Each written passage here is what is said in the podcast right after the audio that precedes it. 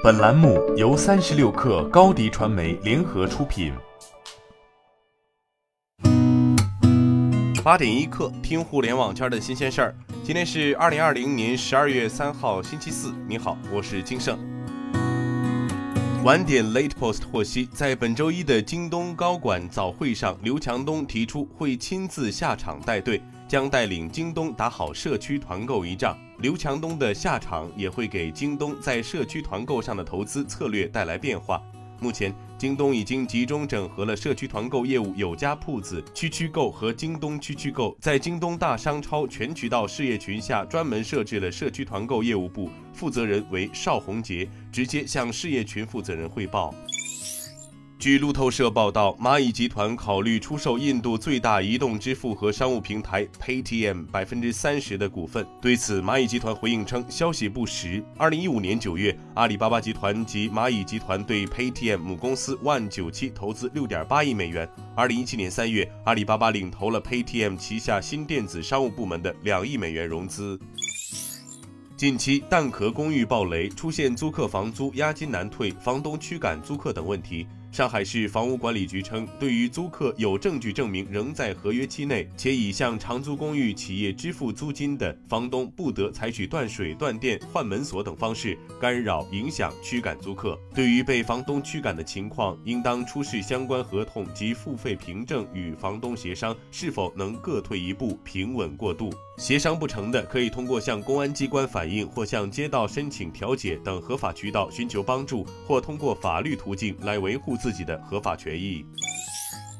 近日，自如 App 的服务助手消息提示，签约海燕计划付款方式中，自如分期轻松付于十一月二十七号暂停使用，已签海燕用户不受影响，仍可正常还款。此外，如果符合轻松付申请条件，签约和后期还款时仍可以选择轻松付。消息还注明，北京地区签约暂时不支持使用微众资金端的自如分期支付，季付、年付账单不支持使用轻松付。自如人工客服对此回复表示，目前北京海燕自如分期和轻松付付款方式已下线，还有武汉的海燕计划也无法使用分期。近日，加码数据发布《二零二零至二零二一移动游戏 IP 市场发展报告》。二零二零年，IP 改编移动游戏收入首次超过千亿元，而核心用户超过一点五亿。二零二零年，《和平精英》《使命召唤》手游等多款中国企业研发的 IP 改编移动游戏，在海外地区获得十亿元以上的流水收入。IP 产品成为中国游戏企业拓展全球市场的重要布局。二零二零百度沸点年度流行语榜单出炉，集美一起爬山吗？U E S 一九漏鱼、爷青回、上海名媛、打工人、突击式尽孝、七夕蛤蟆、深藏 blue 成为今年网民搜索热度最高的十大流行语。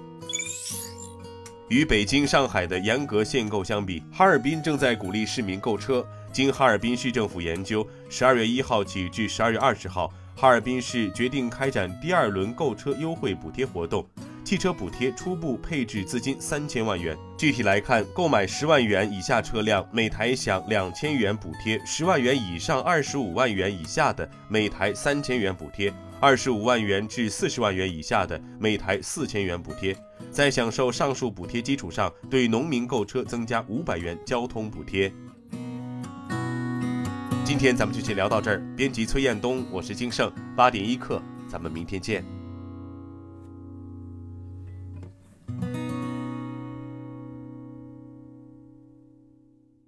欢迎加入三十六氪官方社群，添加微信 baby 三十六氪 b a b y 三六 k r，获取独家商业资讯，听大咖讲风口，聊创业，和上万课友一起交流学习。